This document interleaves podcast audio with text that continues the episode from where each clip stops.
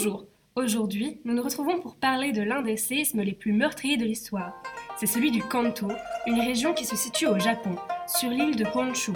Ce tremblement de terre, survenu en 1923, a fait environ 100 000 morts. Des incendies se sont déclenchés et des maisons s'écroulaient car elles étaient construites en bois. La majorité des personnes sont d'ailleurs décédées à cause des incendies. Avant de passer la parole à l'historienne Marie Chapuis, je vais d'abord brièvement expliquer ce qu'est un séisme. C'est une secousse brusque, plus ou moins forte, provenant de la Terre et libérant une forte énergie quand des plaques tectoniques entrent en collision. Le foyer d'un séisme est l'endroit d'où se propagent les ondes sismiques et se trouve en profondeur dans le sol. Donc, ce tremblement de terre est lié à la rupture d'une faille. Maintenant, Marie Chapuis va nous expliquer plus en détail cet événement. Bonjour et merci de me recevoir. Comme vous l'avez dit, cette catastrophe survenue le 1er septembre, à 11h58 pour être exact, a dévasté la plaine du Kanto. Combien le tremblement de terre a-t-il fait précisément de victimes? Il a fait 105 385 morts et environ 37 000 disparus, ce qui est énorme. Effectivement, la magnitude de ce séisme était de 7,9 à l'échelle de Richter. C'est un séisme majeur voire important, qui provoque des dégâts considérables dans les zones vastes et peut atteindre des centaines de kilomètres. Il a détruit une partie de la ville de Tokyo et de ses environs, mais également les villes de Yokohama, Shizuoka et Kanagawa. Est-ce que les villes ont été prévenues de ce tremblement de terre? Alors non, les habitants n'étaient pas préparés pour une telle catastrophe, et l'État était très peu intervenu durant le phénomène sismique. Plus de 500 000 bâtiments ont été détruits, en partie à cause d'incendies propagés par des vents forts. Il a fallu deux jours avant de pouvoir éteindre tous les feux.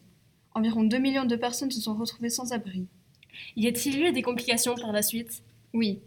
À l'époque, il y avait beaucoup de Coréens qui travaillaient au Japon, et c'est justement à ce moment-là que des rumeurs sont apparues. Les Japonais ont accusé les Coréens de commettre des vols, d'empoisonner des puits et de mettre le feu aux maisons. De nombreux articles sont apparus dans les journaux japonais et donnaient des informations exagérées à ce sujet.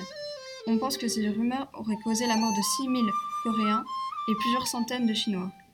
Comment s'est trouvé le pays au niveau économique? La situation économique du pays, suite au tremblement de terre de Kanto, était déplorable. Les dommages ont été estimés à plus d'un milliard de dollars, et même plus selon certains spécialistes. Est-ce que des mesures ont été prises pour prévenir la population des prochaines catastrophes? Oui. Après le tremblement de terre du Kanto, et pour la première fois, des maisons plus résistantes en béton ont été reconstruites pour éviter les séismes et les incendies. Par exemple, il y a eu récemment en novembre 2016 un séisme de magnitude 7,4 presque équivalent à celui du Kanto, qui a été ressenti au Japon. Cette secousse avait aussi déclenché un tsunami, mais cette fois-ci des mesures avaient été mises en place. Une alerte à un risque de tsunami a été levée et des ordres d'évacuation ont été donnés à environ 100 000 personnes. Grâce à la prévention, pour une catastrophe similaire, il y a eu des légers blessés, mais aucun dégât majeur n'a été signalé en 2016, contre plus de 100 000 morts, des dégâts matériels conséquents et des pertes économiques élevées pour le séisme de Kanto en 1923. Merci Marie Chapuis d'être venue et d'avoir répondu à mes questions et à bientôt. Je vous remercie de m'avoir reçu. Au revoir.